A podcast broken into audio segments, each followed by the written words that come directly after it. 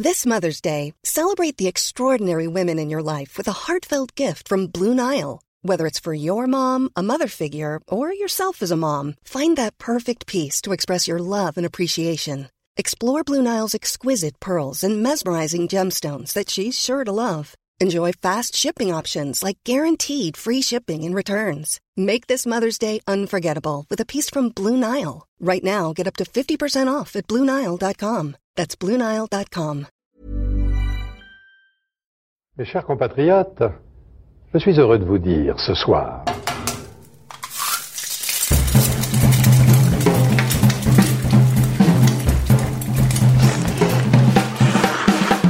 Bienvenue dans À Poil. Je sais, le nom peut porter à confusion, mais je vous rassure, vous n'êtes pas en train d'écouter une conversation sur la nudité. À Poil, c'est le podcast qui met à nu les chefs. Je suis Julie Gerbet et dans chaque épisode, je passe à la poêle des chefs au masculin et au féminin, des cuisiniers et cuisinières pluriels qui marquent notre époque. Au cours de cette première saison, nous allons explorer les nombreuses facettes de ce métier devenu glamour avec une variété de personnalités du monde de la gastronomie des togs de cantines d'auteurs, de grands restaurants ou de tables d'hôtes cachées. Quel genre de chefs sont-ils? Ont-ils la création facile? Qu'est-ce que représente la cuisine pour eux? Pour ce premier épisode d'Apoil, je suis très très très contente de recevoir Michel Saran. La cuisine, c'est ma vie un peu. C'est, mon métier, c'est ma vie, c'est mon moyen d'expression. C'est pas une passion, par contre.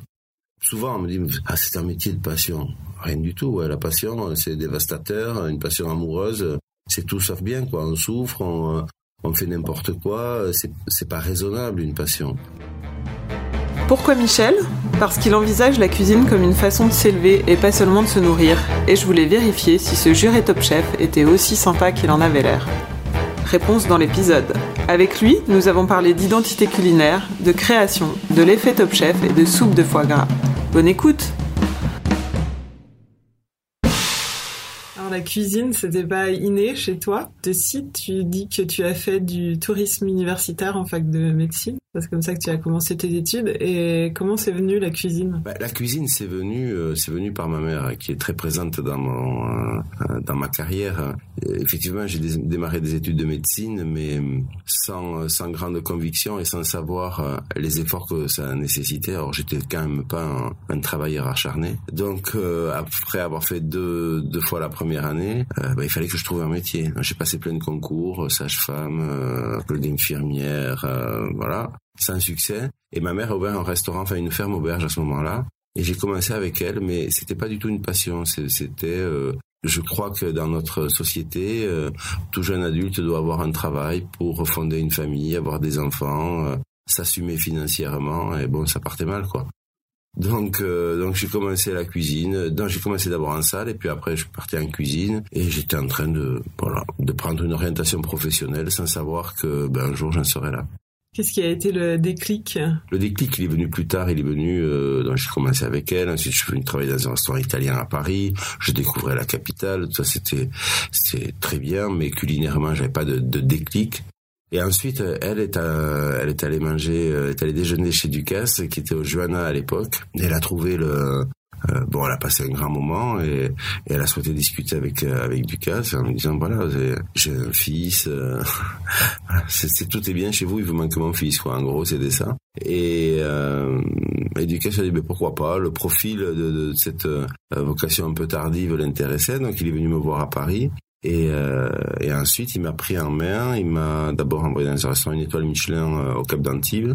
Et là, je découvrais un univers, euh, mais euh, que je ne soupçonnais pas, parce qu'en plus, nous, on n'avait pas cette culture de la restauration gastronomique. Moi, je suis fils de fils de paysan. Euh, bon, on n'allait pas dans les restaurants étoilés. C'était pas, c'était pas notre dans nos habitudes. Et donc voilà, j'ai commencé dans ce restaurant où j'ai découvert cette, oui, cette cuisine méditerranéenne, les poissons. bon, c'était un grand choc. Et puis ensuite, j'ai commencé avec lui au Johanna. Et bon, j'avais beaucoup de mal parce que j'avais pas, j'avais pas la connaissance. Donc c'était violent. Euh, je, me souviens que je pleurais pratiquement tous les jours parce que parce que j'y arrivais pas. Mais bon, je me suis accroché et voilà. Et puis en même temps, euh, je souffrais, mais en même temps, c'est là que j'ai commencé à voir ce que pouvait représenter la cuisine. Parce que moi, je considère aujourd'hui comme étant un moyen d'expression. Et, et ça, ça me plaisait bien. Je suis bavard, et j'avais envie d'un moyen d'expression qui puisse me permettre eh ben, de raconter des histoires.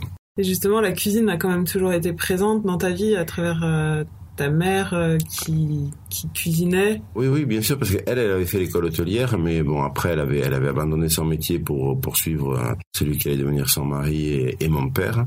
Euh, mais elle était frustrée, frustrée du métier. Elle avait, elle aimait ça. Et donc, euh, elle se vengeait un petit peu sur nous. C'est-à-dire qu'on avait, on était ses, ses cobayes préférés et, et euh, elle adorait nous faire, euh, oui, des bons petits plats. C'est une très bonne cuisinière. Donc, j'ai toujours été habitué à, bien manger, à manger euh, sain, à manger, voilà, une, cuisine très très terroir, très, mais, déjà un petit un petit peu travaillé, un peu revisité quoi quand même. Et pas mal de raffinement. Donc on mangeait bien. Est-ce que l'absence de formation, d'école, ça a été un handicap? Non, non, non. Ça, je, pense même que ça a été un avantage. Je suis pas, je suis pas un fan des. Enfin, j'ai un regard assez euh, assez dur envers les la formation euh, et les centres pédagogiques en France, parce que finalement le fait d'avoir commencé tard et d'avoir euh, un niveau d'études d'études générales minimum qui est un bac plus bon deux ans de deux ans de fac mais enfin bon ça m'a ça m'a permis d'avoir quelques acquis euh, je pense que c'est une nécessité aujourd'hui même si ça ça change un petit peu mais et après la formation professionnelle à faire directement euh, sur le tas et dans l'entreprise, ça reste pour moi une très bonne formation. Surtout quand on a la chance de rentrer dans de bons établissements, ce qui a été le cas puisque j'ai travaillé avec euh, Alain Lucas et puis après Michel Guérard et après Michel Lorrain. Donc c'était quand même trois trois belles maisons. Est-ce qu'il y avait des chefs que tu admirais à tes débuts? Bah, déjà, euh, déjà, il a fallu que je, je, je, découvre un peu et que je lise beaucoup. Et me disait bon, t'as as, du retard, alors vas-y, lis un maximum de choses. Et et il y a un chef qui m'avait marqué à l'époque, qui me marquait à l'époque, c'était Pierre Gagnère, qui était à Saint-Étienne. J'aimais cette, cette façon un petit peu, euh, un petit peu différente de, de concevoir la cuisine. Quand est-ce que tu t'es senti chef pour la première fois? Donc être chef, c'est quoi? C'est d'abord fédérer des équipes derrière soi et avoir un, un message fédérateur. Et puis c'est aussi euh, s'affranchir d'une euh, d'un apprentissage, d'une formation et être capable de délivrer un message personnel. Alors quand est-ce que je me suis senti chef? Donc, Pour la première partie, pour fédérer, lorsque j'étais chez, chez Lorrain à la Côte-Saint-Jacques, j'étais seconde cuisine, mais mon rôle était quand même de, de manager les équipes. Ça, je pense que je le, je l'ai fait à ce moment-là. Après, j'ai pris ma première place de chef. Euh, donc à un moment, j'ai décidé que oui, je pouvais y aller, que j'allais, j'allais, euh, euh, j'avais des choses à dire. Il faut un peu de temps avant que ça se fasse. Et, euh, et c'est plus lorsque je suis arrivé à la, au mas du Langoustier à Porquerolles où là j'ai senti le lieu, j'ai senti la cuisine qui qu'il fallait faire, enfin ou que j'avais envie de faire dans, dans cet endroit et à construire petit à petit. Mais j'ai ré réellement été chef chez moi parce que c'est un ensemble de choses. C'est à, Toulouse. à Toulouse quand j'ai ouvert à Toulouse parce que voilà, je pouvais enfin euh, mettre en phase une décoration, une vaisselle. Je choisissais tout et euh, le service comme je l'entendais. Voilà, donc c'est et, et, une cuisine qui s'est affirmée euh, bah de, de jour en jour. Et devenir chef, est-ce que c'est quelque chose d'inné ou c'est quelque chose qui se construit euh... Je crois pas qu'on est, je crois pas qu'il y ait des choses innées. Moi, je crois beaucoup au travail, à la, à, à l'opiniâtreté. Et, et on ne devient pas chef comme ça. On n'est pas chef on a certainement des, prédispositions. On est euh, euh, avec euh, bon, j'avais la fibre entrepreneuriale, ça c'est sûr que je suis quelqu'un d'indépendant. C'est un trait de caractère et que je voulais, euh, bah, je voulais euh, amener euh, et, et, et, imposer, enfin imposer le mot est fort, mais je, je voulais réaliser ma cuisine, exprimer.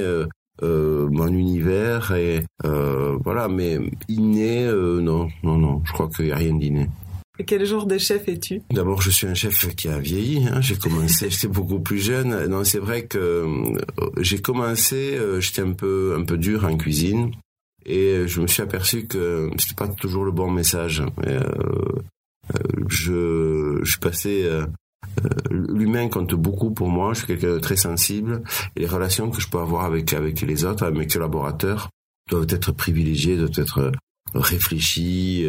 Voilà, et je, je préfère euh, je préfère ça à la à la violence des mots.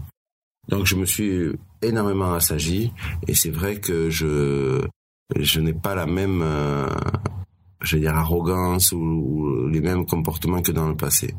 Donc, euh, ouais, je, je, je crois que chaque individu a, un potentiel et, euh, et un mauvais chef peut, peut briser ce potentiel. Donc, euh, j'essaie d'aller chercher chez chaque collaborateur euh, ce qu'il y a de plus positif au fond d'eux, ce dont j'ai besoin pour mon entreprise, mais qui pourra aussi leur servir euh, pour s'épanouir. Après, ça marche pas tous les jours.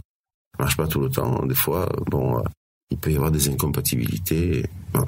Alors, il y a un petit rituel au restaurant le vendredi matin, c'est la messe. Oui. Vous prenez l'apéritif tous ensemble. Est-ce que mm. ça contribue à, à l'ambiance du restaurant?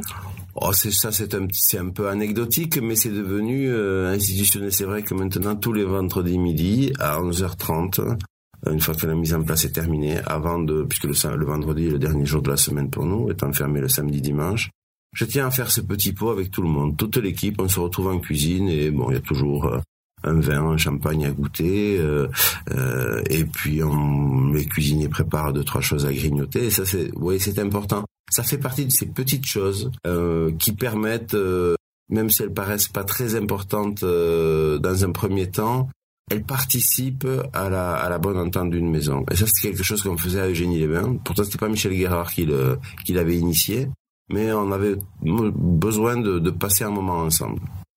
Et justement, ton chef exécutif est avec toi depuis 1995, Xavier Blancou. Ouais. Euh, Arnaud Ducroux, le, le, directeur de salle depuis 2000.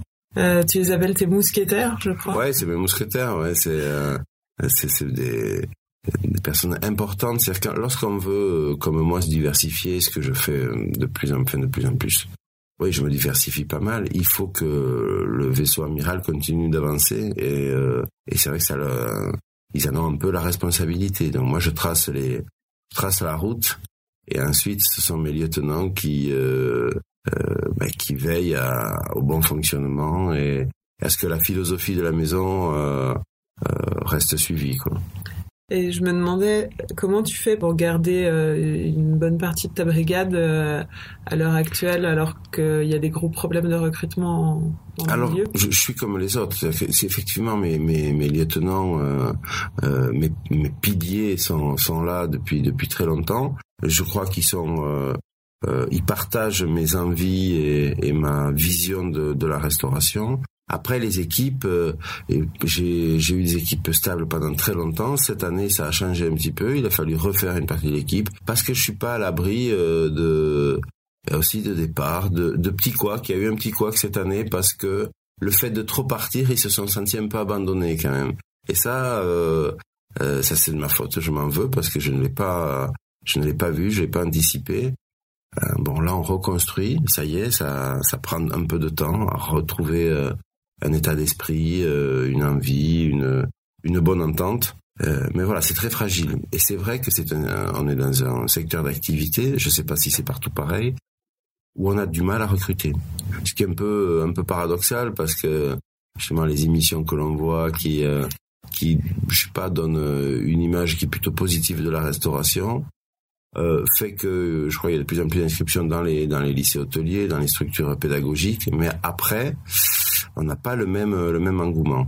Alors à quoi ressemblent tes journées aujourd'hui? Est-ce que tu cuisines encore? Bah, Je cuisine, euh, oui, ça m'arrive de cuisiner. Demain, par exemple, j'ai un atelier pour le groupe, euh, pour un, groupe de restauration collective pour lequel je travaille, qui est le groupe Elior. Donc c'est moi qui serai en cuisine avec eux. Je vais faire de la formation à des chefs. Euh, je cuisine lorsque je, je fais des essais pour, pour mes plats. Après, je cuisine pas au quotidien. Mes journées, elles sont, euh, elles sont articulées entre, toutes mes activités. Donc, euh, euh il y a le, le démarrage d'un restaurant, ça c'est il y a beaucoup de, de choses à penser. Je travaille sur la prochaine carte de TGV en ce moment. Donc là, il faut concevoir les plats. Je vais le faire avec avec Xavier. Enfin, moi, j'ai déjà fait la, les lignes. Euh, c'est moi qui impose les plans. Après, euh, bon, ouais, mes journées, elles sont, euh, elles commencent tôt, elles finissent tard. Euh, un peu de, il y a le lancement du livre, donc euh, quelques émissions, des déplacements sur Paris, des allers-retours sur Paris. Vendredi, je vais faire, samedi, je fais un aller-retour parce que je viens à la librairie gourmande. Euh, ça, elles sont très remplies et très variées. J'ai pas de journée type finalement.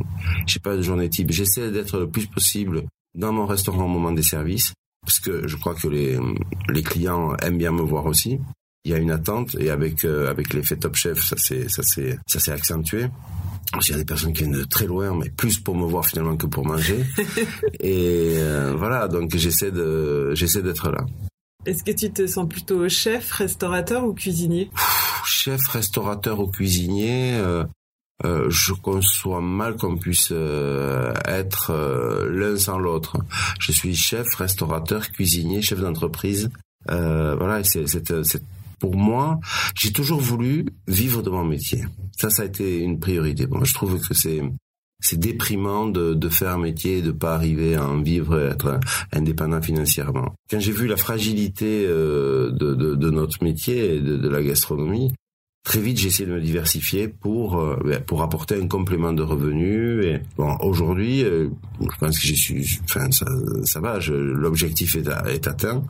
Après, bon, ça demande beaucoup d'énergie, mais il faut être un peu tous les volets. Il faut être et je dis chef d'entreprise parce qu'il faut aussi euh, analyser euh, la gestion de, son restaurant et savoir euh, où le bas blesse, s'il y en a des de mauvais ratios, pouvoir réagir rapidement.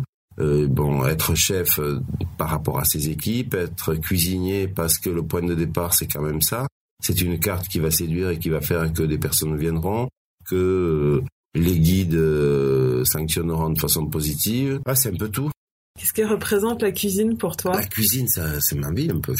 c'est, c'est mon métier, c'est ma vie, c'est mon moyen d'expression. Je, je raconte, c'est ce que je dis un petit peu dans mon livre d'ailleurs. C'est la cuisine, c'est c'est c'est du partage. C'est euh, bon, puis c'est, la cuisine, mais c'est c'est c'est la gastronomie parce que la cuisine, ça ça ça répond à une fonction euh, euh vitale euh, on a besoin de manger trois fois par jour, mais après la gastronomie, c'est apporter un peu de, dorure, de fun, de, de sexy à tout ça. C'est pas une passion, par contre. Souvent, on me dit, ah, c'est un métier de passion. Rien du tout. La passion, c'est dévastateur. Une passion amoureuse, c'est tout sauf bien, quoi. On souffre, on, on fait n'importe quoi, c'est c'est c'est euh, c'est pas raisonnable une passion. Donc c'est pas, je le vis pas comme ça, je le vis comme un métier que que j'ai euh, que j'ai choisi, euh, même si au départ, hein, comme je te disais, je, je pense pas que ça m'offrirait autant de, euh, de, de, de plaisir et de bonheur. Mais, mais aujourd'hui, euh, la cuisine, ça reste, euh, ça fait partie de mon quotidien, ça fait partie de ma vie. Donc, tu parlais de ton livre euh, Itinéraire de goût, qui a été écrit par une géographe, euh, mmh. docteur en géographie, Géraldine Pelé. Euh, on découvre un peu tous ces mondes qui se cachent derrière euh, une recette oui. dedans. la cuisine, c'est pas que de la cuisine. non, c'est pas que de la cuisine. C'est ce que je dis. À itinéraire de goût, ce sont ces, ces histoires. C'est parce que finalement, dans ce livre, il y a que 16 recettes, donc c'est pas un livre de recettes. Mais Géraldine, qui est un peu qui est complètement à l'initiative du livre, a voulu retracer toute l'histoire, d'une recette et ce qu'il y avait derrière. Donc la notion de territoire est, importante dans ce livre où, où, chacun a ses propres territoires, euh, ses amis, ses envies, ses amours, ses, euh, sa femme, son chien. Enfin, je sais pas. On a chacun, euh, on, on, se, on dessine notre notre vie dans des territoires dans lesquels on évolue. Et le, et le livre, c'est un petit peu ça. Et, et donc, euh, elle explique, par exemple, la soupe de foie gras à l'huître de Boulogne, quel est le parcours et quels sont les territoires sur lesquels j'ai été. Et c'est euh, l'histoire de base, c'est ma rencontre avec Alain Ducasse et ce que j'ai, comment j'ai voulu euh, le, l'interpréter ou le l'exprimer à travers une recette, avec avec l'huître, avec voilà.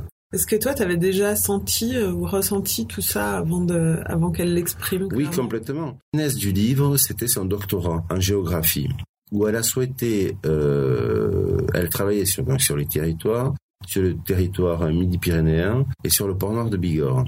Pour illustrer ça, elle m'a demandé de venir en cuisine, de, de vivre les recettes, mais de A à Z, c'est-à-dire qu'avec la recette pure, le déroulé de la recette, et ensuite on faisait la dégustation du plat et là elle enregistrait mes, commentaires. Donc je l'expliquais comment la recette était venue. Donc elle n'a fait que retranscrire euh, ce que je lui donnais, mais cette notion de euh, d'histoire euh, et, c'est moi qui lui ai qui lui ai donné les explications. Un exemple qui est le, la recette de haricots tarbais. L'idée de, de, cette recette est venue au Japon euh, puisque j'ai été de, nombreuses fois au Japon et lors d'une cérémonie du thé euh, dans la cuisine kaiseki il y a très peu de, de il n'y a pas de pâtisserie, non pas cette tradition pâtissière. Mais à la fin de la cérémonie du thé, ils servent la souki qui est la pâte de haricot.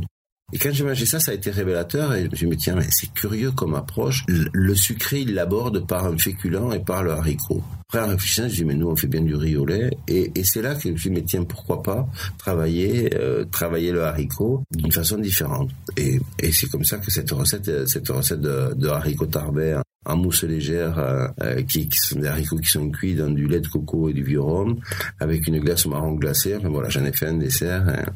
Voilà un petit peu le, un type d'histoire. Qu'est-ce qui, guide ta cuisine? Ma vie, mon quotidien, mes, euh, envies, mes, souvenirs, mes, euh, euh, des rencontres. voilà, c'est, ce que je suis. Quand, j'exprime, on exprime ce que l'on vit. Et donc, c'est, ouais, c'est ma vie. Moi, je suis suis pas un technicien. Tout ça, ça me, ça m'intéresse pas. Je, je, suis pas ébahi par des prouesses technologiques ça me fait pas kiffer. La technologie, ça vient juste servir, mais ma recherche, c'est l'émotion. on est plus, je suis plus là-dedans. Justement, à travers ta cuisine, est-ce que tu cherches plutôt à surprendre, séduire, déstabiliser, faire voyager, nourrir, apaiser? Un peu tout ça. C'est un petit peu tout ça. C'est euh, ouais, c'est il faut que ce soit vivant. Il faut que que euh, lorsqu'un client me, me, me dit qu'il a été ému par un plat, bah alors ça c'est un grand compliment. Euh, mais c'est un ensemble de choses. C'est aussi, oui, euh, ben, surprendre un peu, ne pas être sur.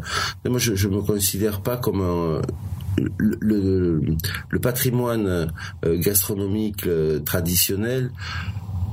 Je le réfute pas, je m'y appuie dessus, mais euh, mais ça me fait pas kiffer quoi. Ce qui m'intéresse, moi, c'est demain, c'est le euh, bah, de savoir que nos habitudes alimentaires ont changé parce que les données sociologiques ont évolué, qu'une ville, parce que je me considère comme un cuisinier urbain, je, je travaille dans la quatrième ville de France, que euh, c'est pluriethnique, euh, que il y a des marchés euh, euh, exotiques, etc. Donc tout ça, j'essaie de le retranscrire dans ma cuisine et, et d'apporter, oui, que le résultat puisse être surprenant, plaisant, parce qu'on est là pour plaire. Hein, c'est euh, de la séduction la cuisine aussi. Euh, pour plaire, pour euh, et puis oui raconter des histoires qui peuvent être qui peuvent susciter de l'émotion. Tu viens de dire que tout t'inspirait. Ouais. Est-ce que tu as la création facile? Non, ça c'est pas facile. C'est pas facile la création. C'est euh, c'est vraiment euh, la feuille blanche et puis on est euh, rythmé par les par les saisons qui euh, qui vont nous apporter tel produit et quand un produit arrive, la truffe en ce moment. les Saint-Jacques qui sont arrivés pas très longtemps, bon, là, il faut qu'une recette, il faut, il faut qu'une recette sorte, sorte d'un cahier, quoi. D'un cahier, parce que moi, je commence mes recettes comme ça, je commence à travailler sur une feuille de papier, à dessiner mes recettes, à les, à les construire de façon virtuelle. Et bon, c'est euh, il y a des jours où on sent que ben je pourrais faire, euh, je sens que je pourrais faire deux trois cartes. Et puis il y a des semaines où il y a rien qui vient. et il y a des jours où euh, je sais pas, il y a certains éléments extérieurs qui font qu'on a envie d'exprimer. des moments qui peuvent être joyeux, d'autres tristes. je pense à la, à la disparition de ma mère. C'est vrai que ça m'a ça m'a amené des plats. Voilà, c'est mais c'est jamais facile. Mais c'est ce que j'aime le plus. Dans le livre, tu dis Jean-Luc me fait plus vibrer que sa tomate. Ouais. Est-ce que euh, les gens t'inspirent plus que les produits? Il m'inspire pas, mais euh, je suis très attaché. Je suis très attaché au, au, rapport, euh, aux rapports humains. C'est euh, Jean-Luc est un ami d'enfance. C'est vrai que là, euh, il me fait des légumes, des petites salades, il me fait des, produits merveilleux. Je suis un peu à l'origine de cette activité, mais c'est aussi un, un, garçon avec lequel j'ai grandi. C'est, il est de mon village, et j'aime bien avoir derrière un produit, derrière un, un, beau produit, il y a forcément une personne attachante, intelligente, et j'aime bien connaître les gens. Est-ce que tu considères que ta cuisine a une identité? Ah bah ça j'espère bien. sinon, euh, bah sinon je me jette par le balcon. Je pense pas faire la cuisine d'un autre. Sinon mon discours ne voudrait plus rien dire. Si j'exprime, si je, je, je, considère que c'est un moyen d'expression, je, je raconte que mes histoires et ma vie. Donc elle a, elle a mon identité. C'est pour ça que je ne fais jamais participer les, les gens de mon équipe à la création. C'est ta propre cuisine. C'est ma propre cuisine. Sur l'enseigne, c'est restaurant Michel Saran. Et les personnes qui viennent, ils viennent chercher ma cuisine. Dans ton livre, tu dis aussi que tu t'es jamais rien interdit. Est-ce que tu t'es vraiment jamais rien interdit? Euh, Je me suis jamais rien interdit. Ça veut pas dire que j'ai tout visité et que j'ai tout euh, tout essayé, mais je n'ai pas euh, je n'ai pas de blocage. Au départ, quand j'ai voulu faire une, la soupe de foie gras à l'huître, par exemple, qui aujourd'hui, bon, ben voilà, c'est s'y habitué, mais au départ, c'était un petit peu choquant de mettre de l'iode avec du foie gras. Et ça fonctionne bien. C'est-à-dire qu'après, c'est un travail de de de, de conception, euh, harmonisation. Euh, je pense souvent, et je le cite souvent à Paul Bocuse qui a eu cette euh, phrase euh, ô combien intelligente. Il y a deux cuisines, la bonne et la mauvaise. Et ça, c'est tellement vrai. Après, c'est une histoire de le travail du cuisinier, fait de c'est de faire une une symphonie harmonieuse. C'est dans ce sens que je disais culinairement, je ne m'interdis rien. Alors maintenant, on va passer à l'aller-retour. C'est une interview dans l'interview. Tu vas devoir répondre du tac au tac. Ton âge 56. Ton signe astrologique Bélier. Ton plat signature La soupe de foie gras l'huile de belon. Quel est le plat dont tu es le plus fier? Je suis pas fier longtemps des plats. je suis pas fier longtemps des plats. Le dernier. C'est. Euh, J'espère que je serai très fier du prochain, mais voilà, c'est à chaque fois l'attente. C'est la douleur, la douleur de, de la création. On, on est devant une, une feuille blanche. C'est pas toujours euh, simple on sort une recette, on est satisfait de la recette, et puis après, et puis après, c'est à nouveau le doute. Moi, je suis toujours dans le doute. Après, bien sûr, j'ai la soupe de foie gras à l'huître de Boulogne, c'est un plat qui est, qui, est, qui, est, qui synthétise un petit peu le début de mon histoire de cuisinier. Donc celle-là, elle est, euh, elle est toujours présente au restaurant et je pense pas, même si je l'ai fait évoluer, euh, c'est une recette que, que j'aime bien. Mais après, euh, bon, voilà, je suis pas, c'est un ensemble de petites scénettes, une carte et avec des morceaux de vie. Ton plat préféré Ça dépend, ça dépend des situations. Bah, que t'aimes manger Non, mais il y a plein de choses que j'aime manger, mais ça dépend des moments. Avec qui euh, À quel moment de l'année Enfin, il y a des, plein de choses que j'aime bien. Je peux, ça peut être, euh, ça peut même être une pizza. Ça peut être une fricassée de poulet à l'oignon, comme faisait ma mère. Ça peut être euh, le hachis parmentier à la truffe que faisait Michel Guérard. Ça peut être un plat complètement starbé de, de Ferran Adria. Ça peut être tout ça parce que j'ai, j'ai des moments euh, où j'ai été ému avec une truffe au chou chez Michel Lorrain. Enfin, il y en a plein. Quel est le chef que tu admires le plus? Euh, Michel Guérard a pour moi eu une importance euh, énorme. C'est quelqu'un, euh, oui, pour lequel j'ai une grande admiration. Ton ingrédient préféré? La truffe. Ton ingrédient détesté? Les abats.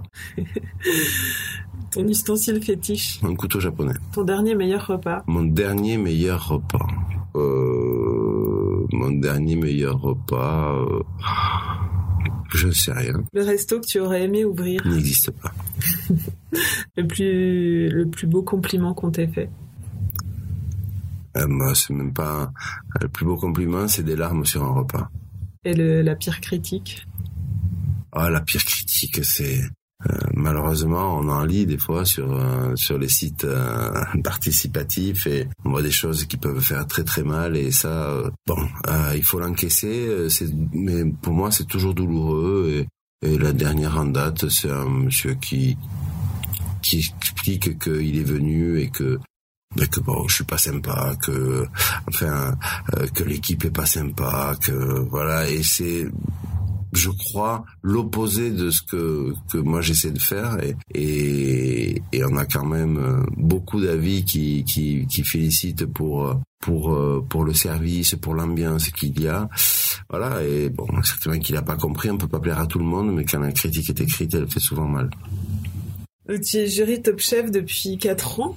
Ouais. Euh, Est-ce que c'est plus dur d'être jugé ou de juger euh tout est difficile.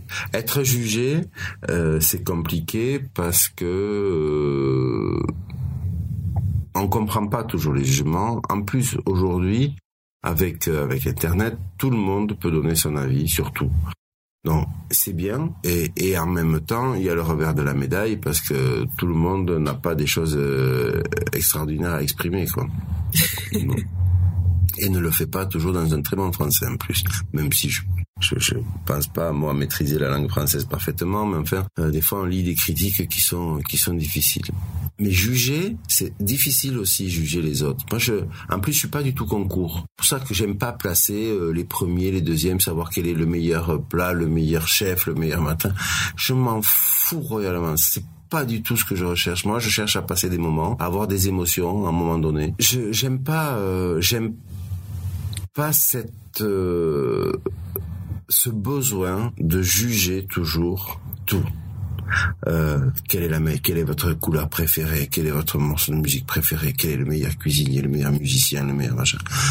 C'est pas ça la vie, c'est pas ça, c'est pas chercher à savoir toujours quel est le premier, c'est juste profiter des moments, profiter des des bonnes personnes au bon moment. Enfin, voilà.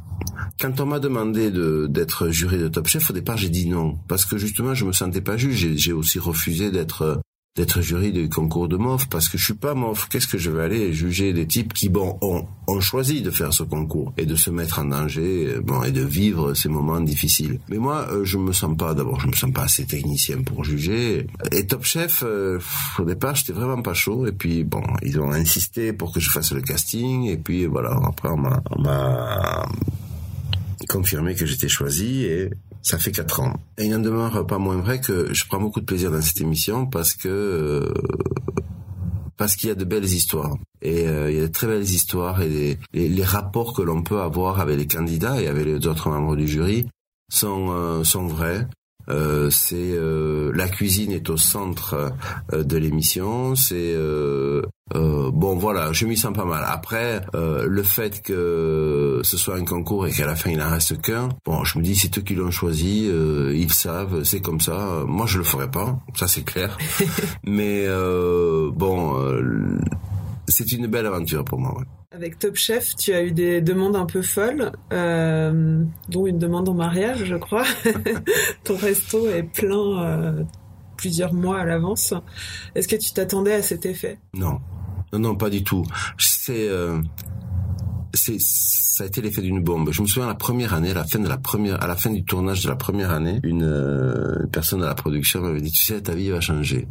Et euh, j'avais pris ça un peu à la rigolade en disant que ce qui va changer ma vie, je continuerai à avoir de bras, de jambes et avancer à faire de la cuisine. Je me dis, tu, tu n'imagines pas. Et effectivement, je n'imaginais pas. C'est euh, une espèce de, de tsunami, euh, ça a été un tsunami. Il y a la vie avant et la vie après Top Chef. Aujourd'hui, Top Chef, on en parle tous les jours. Euh, Top Chef fait que le restaurant est plein effectivement. Là en ce moment on est en décembre euh, pour avoir un déjeuner c'est il faut là on réserve pour le mois d'avril. Euh, et puis tout ce que ça génère derrière on devient personnage public. C'est quelque chose aussi auquel je ne m'attendais pas. Euh, dans la rue euh, enfin il y a de nombreuses sollicitations. Ça m'a des sollicitations professionnelles aussi, beaucoup. Euh, tout c'est un accélérateur terrible ce pavé noir là qui qu'on accroche au mur. Tout, tout s'accélère très très vite. Et euh, bon, il faut faire attention parce que pour moi c'est pas la vraie vie. Je sais que ça va durer un temps euh, et puis après euh, l'émission passera à quelqu'un d'autre, autre chose, d'autres émissions et après on retombera dans l'oubli. Peut-être pas dans l'oubli complet, mais c'est une période de ma vie, plutôt une période de ma vie qui est euh, qui a permis de bah, qui a permis de me faire connaître, et que je vois des, des Belges, des Suisses qui viennent juste pour, et qui font le déplacement pour venir manger, faire des allers-retours. C'est, complètement fou, quoi. Et, et, à chaque fois que je leur pose la question, oui, c'est Top Chef, c'est l'effet Top Chef. On dit qu'une étoile, c'est 20% de clientèle en plus, et une place dans le jury, euh, de jury Top Chef, c'est combien? Je suis même pas sûr qu'une étoile, ce soit toujours 20% de clientèle en plus. Mais euh, moi, Top Chef, là, je peux dire que c'est pratiquement 30% de clientèle en plus. Mais on travaillait déjà très bien, mais c'est surtout les délais de réservation quoi, hein, qui sont à gérer. T'es obligé, euh, euh, j'ai un onglet sur mon site internet pour offrir des pour offrir des repas. J'ai été obligé de l'enlever parce que on a aujourd'hui, je crois que c'est trois mois pleins de, de cadeaux. Donc, euh, à l'approche des fêtes de Noël, où je sais qu'il y a une demande terrible, euh, j'ai fait stopper.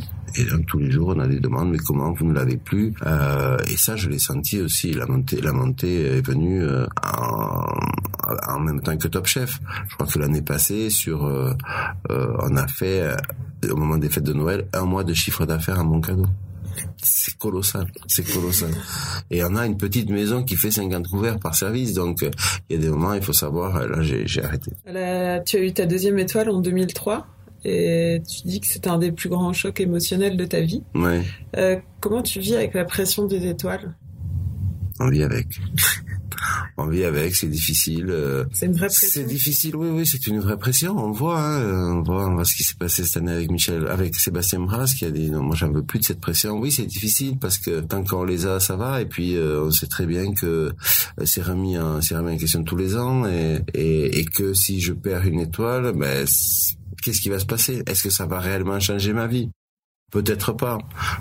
Peut-être que oui, j'en sais rien. Tous les, c'est surtout au niveau des euh, des contrats que je peux avoir en parallèle et, et on est sur des systèmes euh, économiques très fragiles. Euh, or, l'étoile, c'est pas un titre que l'on que l'on a de vitam aeternam comme comme un, comme un César ou un Oscar. Une fois qu'on l'a, on l'a. Nous, non, l'étoile, c'est remis en question tous les ans. Et cette pression, euh, bon, je suis 56 ans, euh, je suis encore comme un gamin à l'école qui attend sa note. Quoi. Quelquefois, c'est dur. Ça fait 22 ans que ton restaurant est ouvert. Quel est le secret de la longévité? Bah, il faut que le que le discours culinaire plaise, que l'environnement plaise, que euh, économiquement ce soit bien géré, euh, parce que ça aussi ça peut aller très vite. Hein. Euh, c'est vrai que depuis juin 95, on n'a jamais eu de de grands trous et de, de, de mise en danger de du restaurant.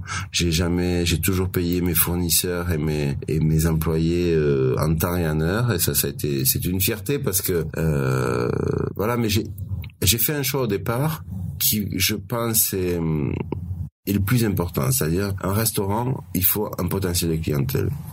J'aurais pu m'installer dans le Gers, mais ça, je m'en suis pas senti euh, capable. Euh, pas le courage parce que le potentiel n'y était pas. Alors, j'aurais eu une histoire à raconter, la mienne, celle d'un cuisinier gersois, mais euh, je savais qu'en allant dans une ville comme Toulouse, j'aurais au moins un potentiel. Après, à moi de, de, de, de, faire venir, à moi de faire venir les clients et de les hum, et de les voilà et de les fidéliser. Bon, et puis il y a plein de choses. C'est vrai que euh, Top Chef est venu. Euh, à, à, chaque fois, il y a des étapes qui, qui viennent consolider un petit peu le noyau de clientèle, voire l'élargir la diversification dont tu parles, c'est aussi, ça fait partie aussi du secret.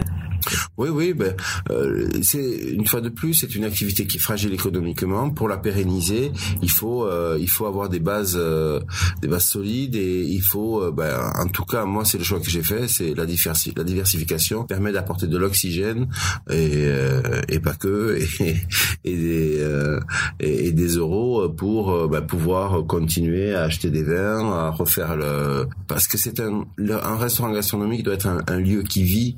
Euh, et bon, quand on n'est pas dans des palaces où je dirais où l'argent est plus facile, bah, il faut se battre. Et euh, mais il faut exister, donc il faut euh, il faut des revenus parallèles pour bah, pour pouvoir continuer à faire vivre nos maisons. Voilà, les décos, je les refais à peu près tous les 3-4 ans, quoi. Donc c'est des coûts importants.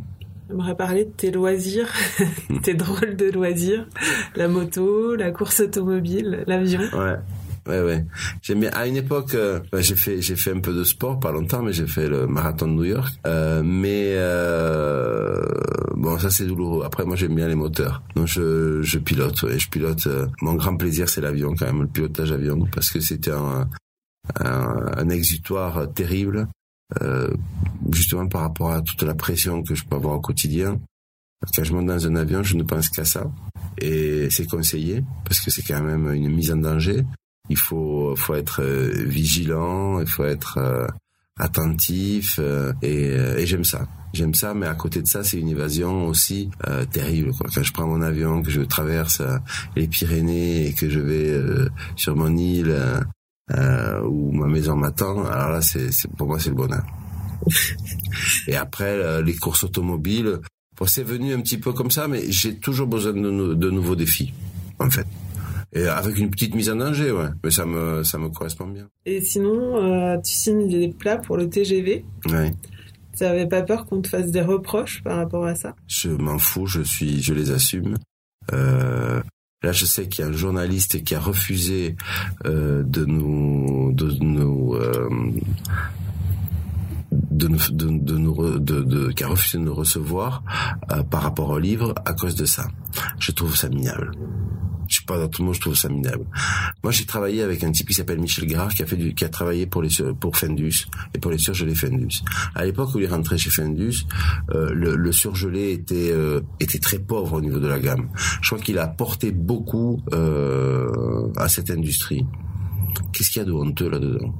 Si je faisais juste que signer les plats, j'accepterais la critique. C'est pas c'est pas le cas parce que les plats, je les conçois, je les suis, je les déguste toutes les semaines, je fais tout pour améliorer et c'est très dur. C'est vraiment, euh, je sais que le challenge est énorme, mais euh, mais voilà, je l'assume, je l'assume et je me dis, on peut améliorer et on doit améliorer. Et donc euh, c'est ce que j'essaie de faire les retours sont pas sont plutôt positifs hein, depuis ça fait un an que, que j'y suis mais j'ai pas honte. Et je pars toujours du principe que qui peut le plus peut le moins. Je travaille aussi pour les cantines scolaires aussi pour les, entreprises aussi pour la santé. Et c'est la réalité aujourd'hui. Euh, la réalité de, de des repas servis, c'est laquelle?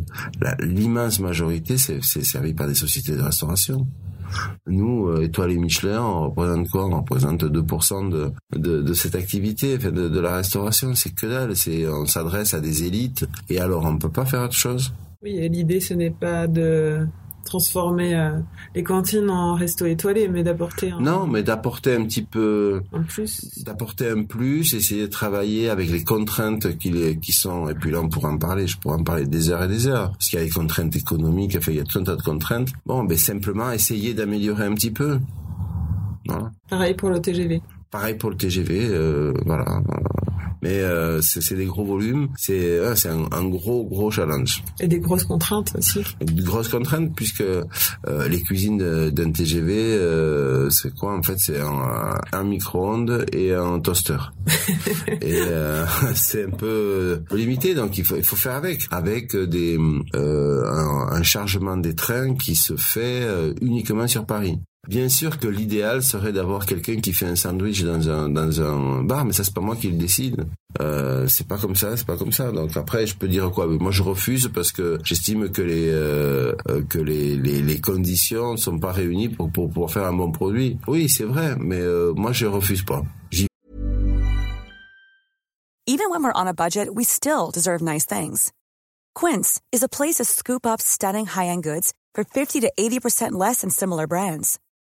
They have buttery soft cashmere sweaters starting at $50, luxurious Italian leather bags, and so much more. Plus, Quince only works with factories that use safe, ethical, and responsible manufacturing. Get the high-end goods you'll love without the high price tag with Quince. Go to quince.com/style for free shipping and 365-day returns. Justement, en parlant de cuisine, c'est la, c'est la fin et on a faim. Est-ce que tu as une petite recette à nous, une petite recette que tu fais à la maison pour tes filles, pour euh, Oui, alors une recette euh, très simple de saison, qui est un croque-monsieur, mais à la truffe. Voilà. Tu fais comment? Deux tranches de pain de mie. On peut mettre euh, un peu de fromage de, de pure brebis de la vallée d'Osso. Une tranche de jambon blanc, on va prendre chez son charcutier, le meilleur que l'on trouvera.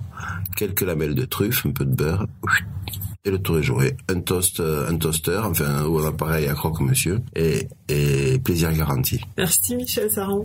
Avec plaisir Julie Herbet. Vous pouvez goûter ce qu'il a dans sa poêle à Toulouse, dans son restaurant gastronomique éponyme, situé au 21 boulevard Armand du Portal, ou à la biche sur le toit, sa nouvelle table perchée au-dessus des galeries Lafayette. Cet épisode a été réalisé par Laurie Martinez, musique par San Diego Walsh. Vous pouvez retrouver tous les épisodes d'Apoil sur iTunes ou sur n'importe quelle application podcast de votre smartphone, sur le site apoil-lepodcast.com et nous suivre sur Instagram. Si vous vous êtes régalé, surtout n'hésitez pas à nous décerner beaucoup d'étoiles comme un certain guide gastronomique.